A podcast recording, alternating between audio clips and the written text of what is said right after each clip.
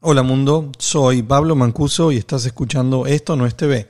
En el episodio de hoy revisamos las tres noticias más calientes de los últimos días y como invitado de lujo se nos une Luis Ahumada, CEO de MediaStream. Vamos.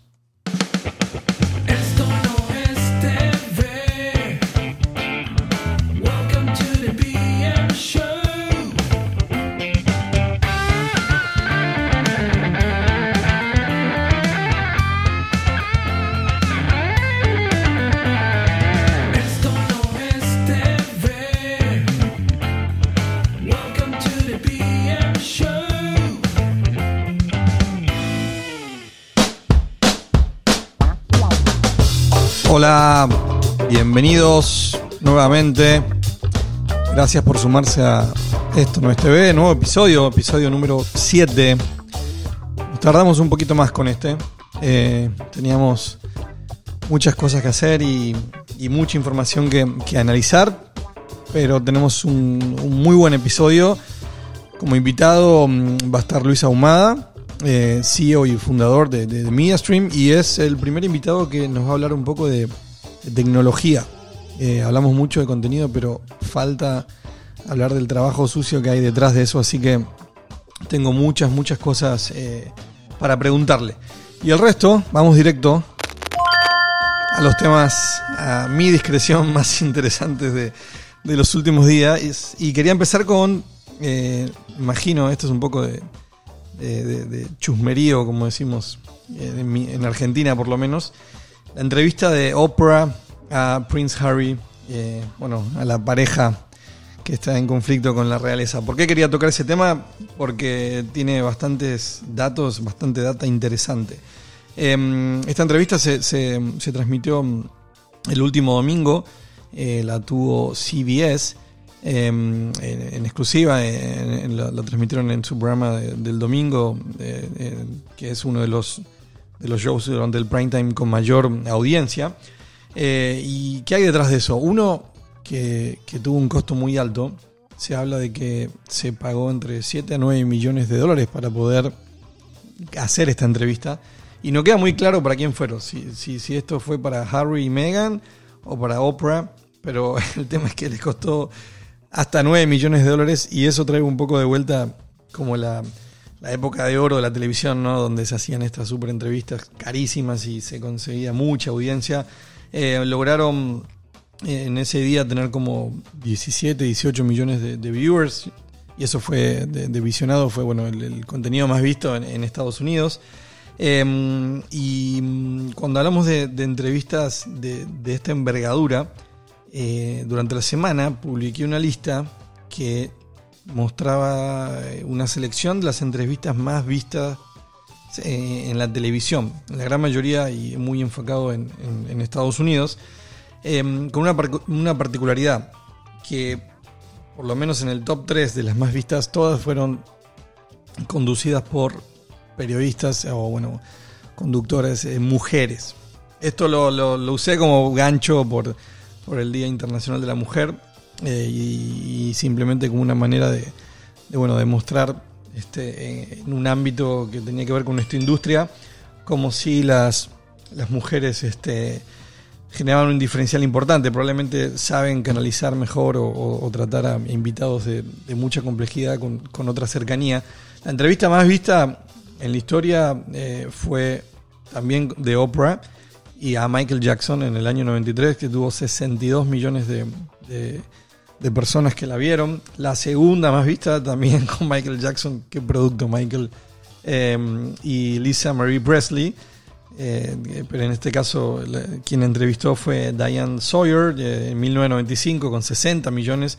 La tercera, que también sigue en el top 3, otra mujer, quien, eh, bueno, Mónica Lewinsky, eh, y quien realizó la entrevista fue Barbara Walters con 48.5 millones de, personas. Eh, así que en este caso la de, la de Oprah con, con- los príncipes eh, queda un poco más chica. Eh, otra, otra, otra particularidad este, fue que, mm, por ejemplo, este, el, el canal que lo transmitió CBS, eh, dueño de Paramount Plus, la plataforma que se acaba de lanzar, por ejemplo, no tuvo la entrevista, estuvo solamente durante el estreno, solamente en, el canal lineal tradicional y luego en la app de CBS. No se entiende muy bien qué pasó ahí y eso me da pie para otro, otro tema y para mostrar un poco la complejidad de, estas compañías que tienen multiproducto.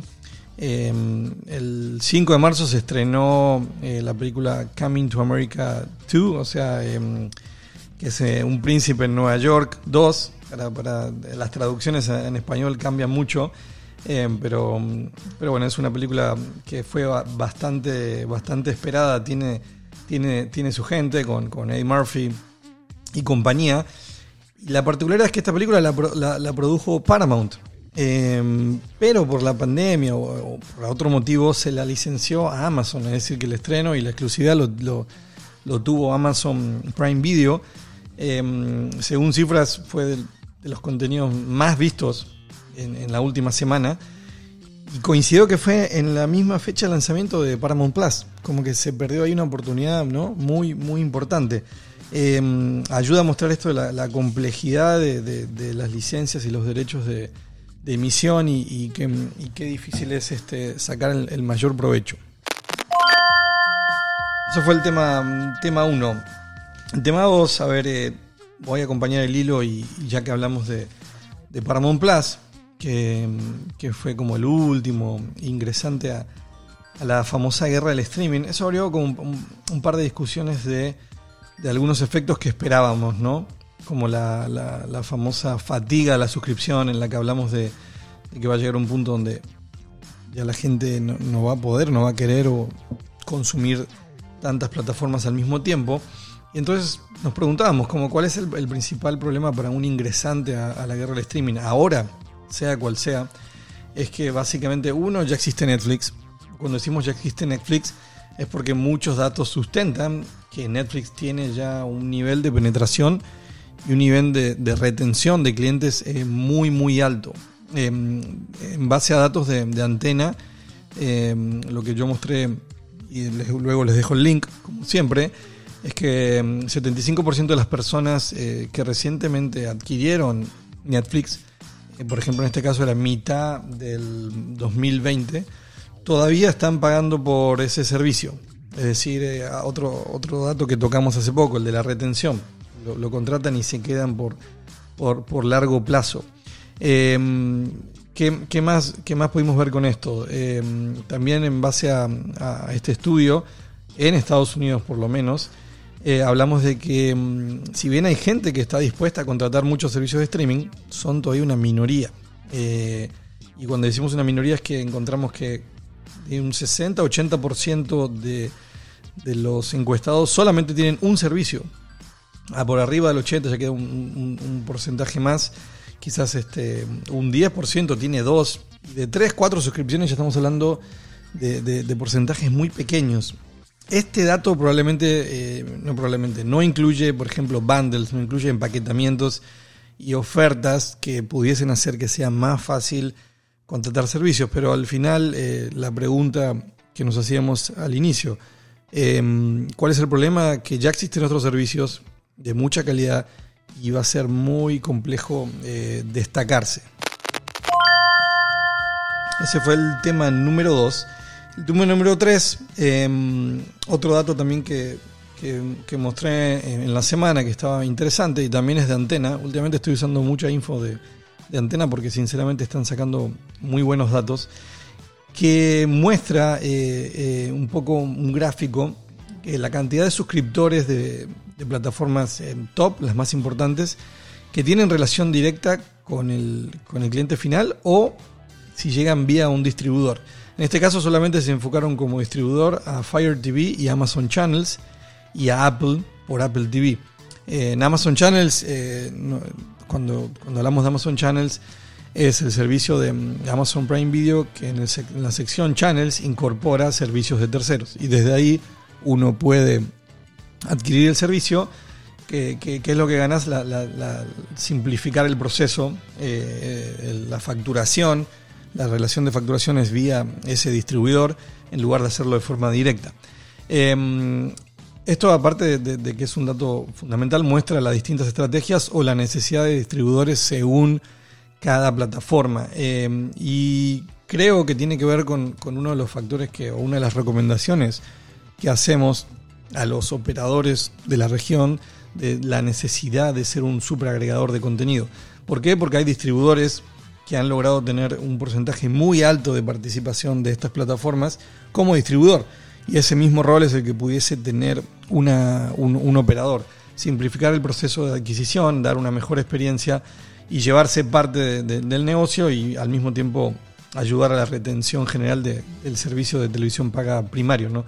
Volviendo al, al tema de ese, de ese gráfico, por un lado tenemos a Netflix, que tiene prácticamente, eh, bueno, casi 100% de los clientes de, de- forma directa. Es también uno de los, de los primeros, ¿no? Eh, yendo hacia el otro lado, donde algunas plataformas más pequeñas, como Showtime y Stars, eh, tienen eh, muchísimo más porcentaje de, distribución vía un, un distribuidor, valga la redundancia.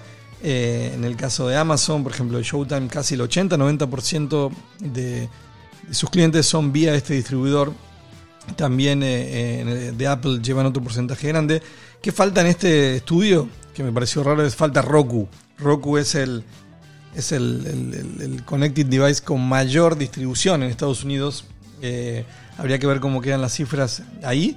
Pero el punto que quería destacar es que hay un espacio para, para ciertas plataformas eh, eh, de utilizar a distribuidores y ahí es donde creo que, que muchos operadores tienen que enfocarse.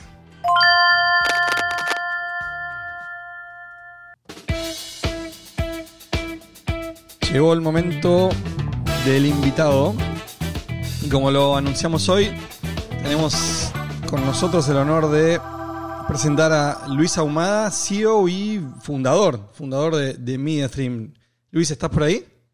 Estoy por acá. Gracias, Pablo, por tu invitación. Un verdadero gusto, orgullo de verdad estar acá. Muy, No, no, muy, muy feliz.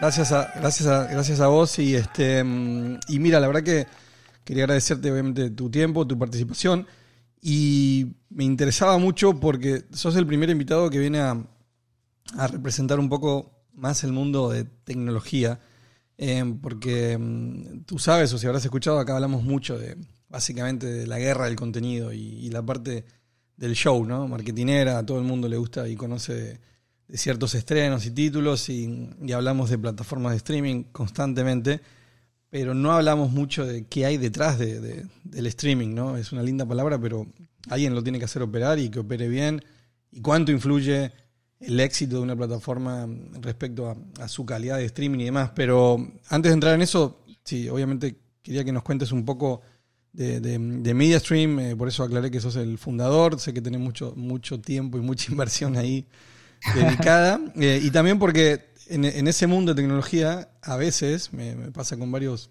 eh, clientes, que cuesta identificar cuál es el rol de, de cada compañía, ¿no? Eh, Claro. Así que, por favor, adelante. Perfecto. Dale, mira, eh, claro, efectivamente, bueno, soy fundador y CEO hasta ahora de la compañía, una compañía que ya tiene 14 años, es como un siglo en el mundo del Internet. Es terrible porque te genera mucha presión de tanto tiempo de trabajo, pero la verdad es una, es una compañía que se dedica a servicios de streaming desde el día uno. Eh, yo antes de esto trabajé en, en medios de comunicación, decidí formar esta compañía porque primero vengo del mundo de las comunicaciones, trabajé en radio, algo en televisión, siempre fue lo que me, me gustó, me gusta mucho el, hecho- el, efect- el sentido de transmitir mensaje. Y cuando conozco la tecnología del streaming, obviamente eso fue cuando tenía 19 años ya trabajando y estuve en un grupo grande de radio, me fascinó y dije, bueno, voy a formar de esto una compañía, algo que siempre había querido hacer.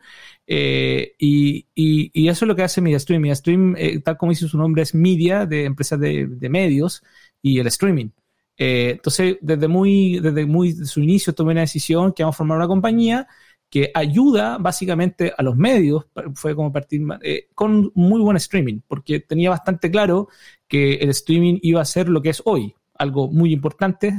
Sí, en porque tú dices, claro, momento ca- había 14, mensaje. años, 14 años atrás, hablar de Claro. streaming era como eh, algo Era, de la NASA. pero no lo creas, O no lo creas que era tan, era, eh, de hecho ya el streaming era viejo. Fíjate que el streaming, yo tengo, tengo uso de razón del streaming desde el año 94. Wow. Entonces es viejo. O sea, el streaming es viejo como concepto y, y créeme que no ha cambiado tanto. Son, son detalles los que han cambiado. No, no es como un gran cambio relevante. ok. Eh, pero, y de esto, bueno, formé esta compañía. Esta compañía ya tiene esta cantidad de años. Está en muchos países. Partí, partí en Santiago de Chile. Yo soy chileno. Pero ya está en Colombia hace muchos años. En, en México. En Brasil. Acá en Estados Unidos. Ahora, este, este justo este mes estamos abriendo en, en, en España nuestra nueva oficina para Europa. Y tenemos clientes por toda Latinoamérica. Y de los clientes, principalmente, de todo tipo de clientes que consumen el streaming, los más eh, conocidos son típicamente los medios de comunicación. Y estamos hablando Claro. de todos los canales de televisión prácticamente de Chile, Perú, Colombia, muchos importantes en México, Brasil. eh, los grandes que están haciendo grandes también streaming público masivo, pero también a la vez incluso empresas de, de educación. Trabajamos con dos compañías muy grandes de, de- disculpa, de educación, como. Platzi, como Croton en Brasil, que son muy grandes, que tienen millones de alumnos que están viendo el streaming, tanto en live como video on demand, eh, incluso hasta sistemas de apuesta y gobiernos. Entonces, todo lo que sea streaming es algo que nos gusta, lo fascinamos y tenemos una opinión y probablemente tengamos algún servicio. Y esa es nuestra expertise. Eso es lo que hacemos. No, sé que, sé que, que son exitosos y, bueno, aparte me gusta mm, la historia de, compañía, de, de- cómo, cómo han ido creciendo orgánicamente. Y ahí, ahí, mencionabas algo interesante, por ejemplo, yo sí trabajando en el medio, no necesariamente sé que, que- el streaming ya existe, opera desde el año 94. Probablemente eh, ahora hay como un auge en base a esto que decía al principio, ¿no? de, las principales plataformas que están yendo directo al consumidor y todos entendemos un poco más del, del concepto de streaming. Pero en ese, en ese sentido, si yo pienso en streaming versus este, una transmisión broadcast tradicional, em, ¿tú crees que ya, ya se puede hablar de que el streaming puede ofrecer exactamente la misma calidad de, bueno, calidad, la misma fiabilidad, la misma estabilidad? Eh, mismo hablamos en algún episodio anterior, usamos como ejemplo eh, el Super Bowl en Estados Unidos y que mm, si bien el streaming aumentó, la visualización por streaming aumentó casi un 30-40%, todavía representaba para ese evento que es muy importante y muy particular, eh, menos del 10% del visionado total. Y una pregunta que, que se hacía, nos hacíamos es, eh, este, mm, ¿aguantaría que, no sé, 150 millones de personas vean el evento solamente por, por, por streaming? Sí, eh, mira, primero el streaming tiene una primera cosa a considerar, que el streaming te dice la verdad. Realmente cuánta gente se conectó, eh, pero a ciencia cierta y muy correcta, Ok. eh, fina. Entonces, cuando hablamos de números, va- vayamos, yo soy del lado de este lado de tecnología, digo, bueno, cuando me hablan de otros millones de usuarios de que vieron por otros sistemas que no son fácil de medir desde Eso. mi punto de vista, Sí. estos te miden la verdad, eh, para bien o para mal, ¿vale? Entonces, efectivamente, la- el streaming como tecnología es estable, funciona bien, pero en, en- en- en- como, como tecnología como tal, pero cuando tú haces un streaming te- depende de muchos factores. El factor más relevante es que esto corre sobre Internet. Eh, y el Internet eh, es una gran red de redes, la cual depende de muchos factores, desde que se te cayó el router en la casa, desde que, desde que un proveedor intermedio tenga un problema. Entonces, no es, no es real, no es realista pensar que un servicio, eh, por ejemplo, de streaming pueda ser absolutamente reemplazado con la misma calidad que lo que hace, no sé, el satélite. Porque el satélite es muy simple. El satélite, o sea, es costoso, pero tú envías al aire, el aire te refleja hacia la Tierra, punto. La única forma que eso te caiga es obstruirse o que te falle en un par de equipos. Eh, que el streaming se te caiga eh, son millones de factores y posibilidades. Y cuando esto me toca a veces hablarlos con clientes porque yo siempre tiro el disclaimer como, hey, esto es streaming, se te puede caer, tengo muchas, tengo canas ya y mucha experiencia de grandes streaming, Sí. de grandes cosas, y las cosas se caen. Eh, pero en todo el mundo dicen, no, es que no se puede caer. Bueno, las cosas se caen, y por eso los Sí. grandes se caen, y no es realista el que piensa que estas cosas a veces no van a suceder, porque así es la Internet. Y todavía le falta, todavía probablemente, lo- lo- tal como te decía, la tecnología sigue siendo muy similar a como era antes. ¿A qué me refiero con esto? Protocolos de streaming que siguen siendo igual, al final es descarga únicas, eso significa que un usuario hace una sesión, baja los contenidos y si conectan mil usuarios son los mil haciendo exactamente lo mismo y congestionando o llenando más el uso ancho banda de esa red. Entonces, tú lo que necesitas, eh, una variable simple es, bueno, tengo el ancho banda yo como plataforma de streaming suficiente para atender a esos usuarios y además tiene que ser rápido Esa es la parte del streaming, además que esté adaptativo en el caso que los que tengan problemas con la red. Y después viene el otro mundo, que es, bueno, el front, el front-end, eh, la plataforma de acceso condicionado, que no se te caigan los pagos y ese tipo de cosas. Entonces, todavía falta eh, que uno pueda decir, bueno, esto es confiable. Ahora, ¿en el 99% de los casos funciona bien? Sí. Sí.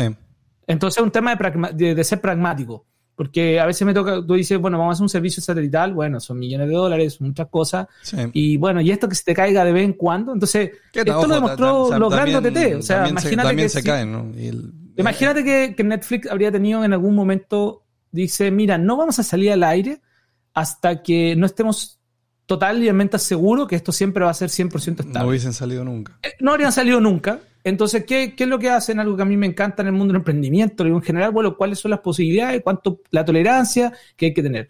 Y Netflix fue tomando sus distintas estrategias, que nos enseñó a todos muy bien cómo lo hizo, Sí. fue el principio igual de la CN, y lo fue armando muy bien hasta que decidió, hoy día tengo un servicio y tomaron las medidas de hacerlo muy estable. Mismo Tomaron sie- distintas digo, medidas. si, se te- si- si, bueno, si, usando Netflix eh, ya directamente se, se frena por total las reproducciones porque sí, ya tu red no, no está entregando nada. No, porque, claro. Porque realmente Y- y en Netflix- ese- Netflix en ese sentido es impresionante, ¿no? O sea, Y claro, Netflix, o sea, Netflix primero es impresionante el equipo, Sí, O sea, yo, yo me he tocado hablar algunas veces, trabajo con Netflix, pero también eh, tengo, he conocido, he estado en el headquarter de ellos y, y siempre trato de, de estar al tanto un poco porque me parece una gran compañía. totalmente. En todo, en todo sentido. En todo Sí, sentido sí, es como sí. muy... es un- uno como emprendedor, yo lo, lo admiro mucho en Yo general. siempre uso, siempre uso su bandera y viniendo del mundo. Pay TV, al principio me, me ha costado un poco de. ¿Por, por qué apoyas al enemigo? No, No es el enemigo, ¿no? Este, No, ahora, no. hoy ya no, pero hace un par de años atrás sí se lo veía como. Claro, Coincido no, contigo, es el que yo lo, veo el como rumbo. yo lo veo como una gran compañía, digo, Sí. en el gran sentido, a que se dedican a otro tema, pero además lo hacen muy bien. Sí. pero además tienen filosofías muy buenas y han trabajado muy bien distintas cosas. O sea, es un buen equipo. Pero, por ejemplo, el caso de Netflix tiene, entre comillas, mira lo que te voy a decir, porque otros dirán que engreído, pero la tienen un poquito más fácil cuando no tienes contenido en vivo. ¿A qué me refiero con eso? Cuando tú tienes video on demand, eh, tú puedes usar, por ejemplo, el almacenamiento en buffer.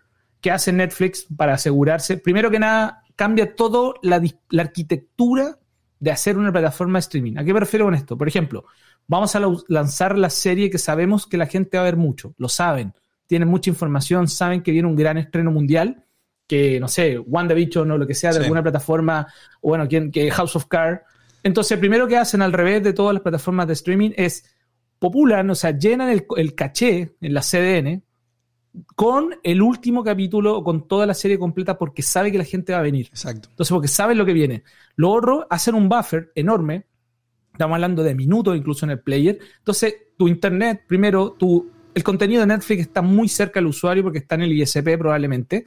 Y segundo, tú tienes en tu reproductor ya un buffer muy largo. Entonces, tendrías que tener un problema ya serio de estabilidad en tu internet para que en la distribución de streaming de Netflix, por ejemplo, se te caiga. Es muy diferente el, el- el en vivo. El en vivo, porque si le colocas ese nivel de buffer, vas a ver un partido de fútbol eh, no 30 segundos, que es típico en HLS, lo vas a ver, no sé, muchos minutos. Y eso es inconcebible. Y, y más encima, cuando hay todo hoy día una, una idea, hay todo un concepto de hacerlo lo más low latency posible. Ahí, das, Entonces- sí, ahí, ahí fuiste como un punto este, mm, eh, bastante clave, que también hablamos mucho y que tiene que ver con el deporte, que el deporte es vivo, ¿no? Eh, Mm. Vive en vivo. Este, por eso mismo te, te hice la mención de- del Super Bowl y, y tenía un par de, de- de preguntas más, porque por ejemplo ahora se dio a conocer de que, que Facebook no, no, no, no renovaría los derechos de transmisión de, de Copa Libertadores para Latinoamérica. Y me acuerdo que en su momento, cuando esto se anunció, fue como bastante revolucionario, porque es un derecho que históricamente sigue muy atado al negocio de Pay TV tradicional. Eh, bueno, se habló de, bueno, pero si lo tiene Facebook ya está, va a ir gratis y todo el mundo lo va a ver. Tuvieron bastantes problemas. El feedback, un problema que fue que el feedback es, práctica, es en vivo, ¿no? en una red social, que no es una- necesariamente una plataforma de video eh, como tal, y, pareciera que es uno de los motivos por los cuales están decidiendo no renovar. Entonces, eh, también hablamos mucho de, de, por ejemplo, también grandes eventos que están atados a, a grandes marcas como ESPN en Estados Unidos probablemente, que si bien el negocio todavía no da, porque, porque el negocio de Pay TV sigue siendo muy grande, una pregunta es, bueno, pero ¿podrían llevar todos sus eventos majors a, a ESPN Plus? eh, siendo todo en vivo. Es como que todavía está atado ese mundo y, y- y me gusta que, que hablaste de deporte. ¿Tú, tú tienes alguna, me imagino, sé que bueno, ustedes tienen muchos clientes que, que transmiten deporte. ¿Cuál, ¿Cuál es tu experiencia en ese sentido? Mira, mi, mi experiencia, primero, en mi opinión respecto a lo de Facebook, pasa algo con estas redes sociales que a veces, que bueno, para el resto del mundo, que quieren hacerlo todo y finalmente a veces los planes no funcionan así, teniendo toda la ruta del mundo. Digo, me parece que sea bueno porque si no sería catastrófico el futuro y da más miedo para todos los que están en la industria. Pero yo creo que también tiene que ver que el, el- el- primero los derechos del fútbol es conocido, los valores son una locura.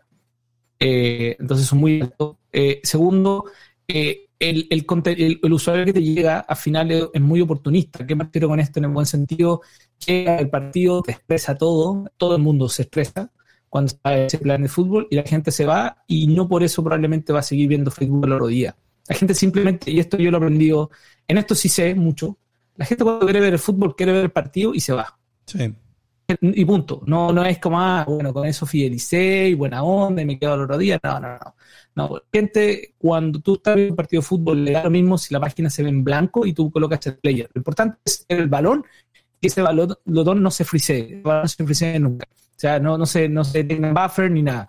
Eso es lo único que importa. Entonces, probablemente, obviamente, Facebook es una empresa madura y que sabe hacer las cosas muy bien eh, no tuvo retribución que esperaba. Además, la publicidad también no es tan fácil venderla porque es lo único que podría haber vendido porque entiendo que lo, fue, lo dio gratis.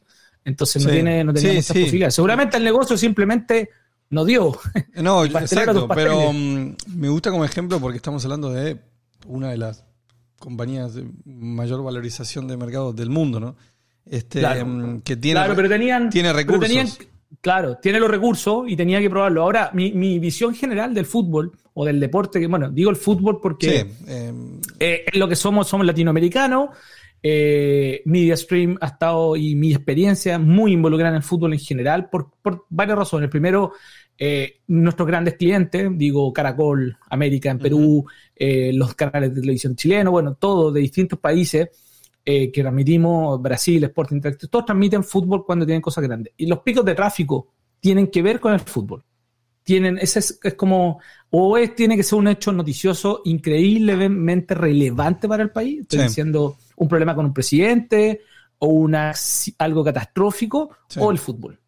Y después cuando vamos al fútbol, bueno, son los mundiales de fútbol, son las Copas América, son los grandes momentos del estrés de la red, probablemente latinoamericana. Ahí es donde, incluso mucho más que, que por ejemplo, que, que algunos campeonatos europeos que se ven en Latinoamérica. Y ahí lo que también, bueno, hemos aprendido es que, por lo menos en nuestro punto de vista técnico, que el- nuestro rol es que jugamos mucho en un juego de fútbol. O sea, igual como se la juega la selección, sí. las plataformas de streaming no jugamos porque yo no me- me- o sea de esto de esto soy un veterano digo hablo como si fuera viejo pero pero de verdad hay experiencia hay kilómetros de, de milla Sí. de que tú, tú puedes tener una relación increíble con un cliente muy buena por durante cuatro años pero te caíste Justo. en un partido de fútbol y te juro que se te viene una pesadilla encima Sí, sí, sí. entonces uno tiene que aprender a tomar cada uno las medidas, se genera mucho estrés y lamentablemente también eh, la- tienes un usuario que simplemente quiere ver, no quiere excusa, que está no, bien, no, no le importa y- pero, también, pero también tienes una red de internet que es bastante pobre en Latinoamérica versus, no sé, Estados Unidos, Claro. te toca manejar anchos de banda, porque el, el secreto, no hay mucho secreto, si tú en un país quieres dar un partido de fútbol, lo que decía hace un rato, de un millón de usuarios concurrentes, bueno, es súper simple, es el millón multiplicado por el bitrate, o sea, la calidad que le damos al usuario, y eso te da el ancho banda de throughput asegurado que tienes que tener, tanto tu CDN, la CDN de otro o una mezcla de CDN. No sacan nada de tener múltiples CDN si la CDN además no está en el país, porque si no los ISB van a, van a tener una, no van a tener capacidad de ir a buscarlo a otro país. Entonces, el país en sí tiene que estar preparado para recibir ese tráfico. Obviamente hay otras tecnologías que te componen y te ayudan un poquito, como peer-to-peer, y hay otras estrategias que puedes hacerlo, pero, pero dejas mucho y estresas la maquinaria en mucho. De, de eso es algo que sabemos mucho en, en Media Streaming, sobre todo con el fútbol, que nos toca ver todos los días. Claro. Y ahí, y mira, bueno, algo de- también de- que mencionaste ahí al principio y en esto mismo, de- mismo uno, estando eh, en la industria, no necesariamente conoce todo lo que hay detrás, toda la arquitectura y todo lo que se requiere. Ahí entrando un poco también en potenciales clientes. En algún momento me tocó, trabajé para alguna compañía también de, que vende servicios similares y Me acuerdo que un problema que tenía era que quizás para, para clientes más pequeños, ¿no? Que todos vienen con la idea de quiero un OTT, quiero ser el Netflix de esto, el Netflix de Mm. lo otro. Que ya cuando nace con esa frase, ya para mí empieza mal. Este, O, o- o peor aún, te dicen que era algo tan simple como lo hace Netflix. Sí, sí, ya es como, mira, Coca-Cola hay una sola y la- esa fórmula, Sí, claro. hacer, una parecida y que le vaya bien, puede ser Pepsi, pero no va a ser Coca. Este, mm, veía que realmente había un trabajo muy consultivo de, de ver, ok, que, cómo, cómo, cómo ayudar a un cliente que puede tener, por ejemplo, contenido y quiere distribuirlo, ¿no? Este, mm, ¿Cómo trabajan eso ustedes en, en MediaStream de, de este tipo de clientes que sí necesitan mucha ayuda de entender y quizás hasta, hasta un resultado puede ser, mira, la verdad que no, no es conveniente que hagas esto porque no, no, no creemos que sea mm, este el tema del, bueno, el tema de rentable y rentabilidad también es un tema importante que todavía hay que Sí. entender que esto es un negocio que está creciendo, que no eh, eso pasa mucho. Entonces, ¿cómo, cómo manejar ese, ese, ese tipo de venta? Sí. Acá te tengo varios comentarios que puedo, puedo aportar. Por ejemplo, he visto muchas veces eh, grandes proyectos fracasar o proyectos que sonaban muy lindos, pero que claramente no estaban preparados todavía para salir. O, a veces no siempre la gente te diría que lo suficientemente honesta para decir, "Mm, ¿será que esto realmente con este contenido podemos hacer una plataforma OTT o solo es una idea? Y se hace este group thinking donde todo el mundo cree que sí, claro, va a llegar mucha gente y la verdad es que no pasa nada. Entonces yo siempre apuesto a, siempre como en mi proceso como de, de consultoría que uno hace en una venta consultiva, dice, ¿por qué no partes de a poco? ¿Por qué primero vas viendo que funcione? No, no, yo quiero partir todo grande de una. Yo digo, sí, no sé, eso está bien, pero anda viendo también los resultados de que el público reaccione, porque a, a mí como empresa de plataforma de servicios de streaming, si tú me dices, es, es normal que llegue alguien y diga, te quiero, quiero que me hagas una plataforma de streaming y vamos a tener un millón de usuarios. Yo le digo, wow, qué bueno, un millón de usuarios. Bueno, y, y Sí, sí. trata de contarme, bueno, ¿y cuánto tráfico? ¿Y qué van a hacer? No, pero va a llegar un millón porque, y, y me doy cuenta que ese millón lo inventaron y alguien lo dijo y lo dijo porque sí. Pero el tema es que en una plataforma de streaming, cuando tú dices, no sé, un millón de concurrentes o un millón de lo que sea, estamos hablando de probablemente un multiplicador a veces de un casi de un millón, algunas cosas que pueden hacer la diferencia en costo. Entonces, he visto también muchos que también me tocó, o sea, tengo mucha, mucha experiencia donde clientes, donde pasamos en ese típico proceso, mira, me gusta lo que hacen ustedes, pero eh, eh, me gustó mucho el algoritmo de recomendación que da tal plataforma americana, entonces me voy a ir con ello. Y se fue por el algoritmo. Y yo, y yo de verdad le decía, te entiendo, pero tienes, tienes, no sé, 40 series, weón. Sí, ¿Para qué sí, quieres una un algoritmo? No, no sé- no- sé si entiendes lo que es un algoritmo de recomendación. Pero tú crees que eso es como es un desconocimiento natural de un tipo de, de- bueno, de- sin entrar en la discusión de cuándo empezó el streaming, de un tipo de distribución que es nueva y que lo mismo pasó si lo lleváramos a 50 años atrás cuando, no sé, se empezó a desarrollar un tipo de distribución en televisión de cable. ¿Es parte del aprendizaje tener clientes que no necesariamente ven eso? Yo creo que eh, sin ser tan, o sea, sin estar tan crítico de la industria, porque son como mi, son con, con quienes me toca convivir y son mi, son todos algunos muchos clientes, pero yo, yo me destaco por tener una relación honesta con todo el mundo, es que, que, que a veces hay que, hay que, hay que entender bien antes de, de- de contratar y, y Sí. meterse y aprender toda la industria. O sea, yo antes de ponerme a hablar de alguna cosa, quiero que leo. Leo, aprendo, hago preguntas, llamo a los expertos y esto es un poco lo mismo. Sí. Entonces hay que tener cuidado con eso porque eso, eso lo he visto ver y eso hace después que incluso, incluso se te enojan con las empre- mismas empresas que le dijeron a veces no gastes esa plata porque vas a tener Sí, problemas. porque, mm, O- y, y culpable cuando, oye, fuiste a una feria en Estados Unidos, bueno, cuando habían ferias, eh, y, y te escuchaban una charla, claro, se sienta Amazon Prime, se sienta Netflix, hablar de algoritmos. sí. Bueno, pueden, pues bueno, pueden. Sí, sí, sí. Ellos- bueno, ellos Net- Net- tienen- Netflix en la parte de, de- de algoritmo de inteligencia asigna una cantidad de recursos impresionante. por supuesto, Después, de, sentido. después de contenidos es la más importante. Este, y tiene sentido, tiene todo el sentido el mundo lo que hacen o, o- o estudiarlos de esa forma, pero uno también tiene que ver si uno tiene ese contenido realmente para poder estar en esa etapa de, de conversación. O sea, los proyectos digitales, y esto es la máxima eh, de cualquier empresa digital, eh, todo tiene que partir. El Spotify que hoy día conocemos, el Netflix que hoy día conocemos, no es lo que no partió el día uno como No. lo que conocemos hoy. claro. No, no, Hay totalmente. mucho aprendizaje cada día y eso a veces los que no son digitales como que los aterra, como que se sienten como, ah, será Sí, que no para, no preparados? para. Pero ¿cómo La, lo- la- la otra, la otra cosa que también pasa mucho es esto de un cliente que quiere ingresar a ese mundo nuevo, por decirlo, y quizás piensa que solamente es contratar a un proveedor, pero se olvida que es un producto vivo, ¿no? Eso es, la- es el primer Exacto. paso, pero... Y, Una- y una pregunta es, bueno, ¿pero quién va a operar esto? ¿Cómo operar? No, ustedes. Ustedes me lo hacen, pero... No, no, no, no, sí, mira, el, el, ¿qué hay detrás de cualquier plata, hab- hablando de plataformas de OTT?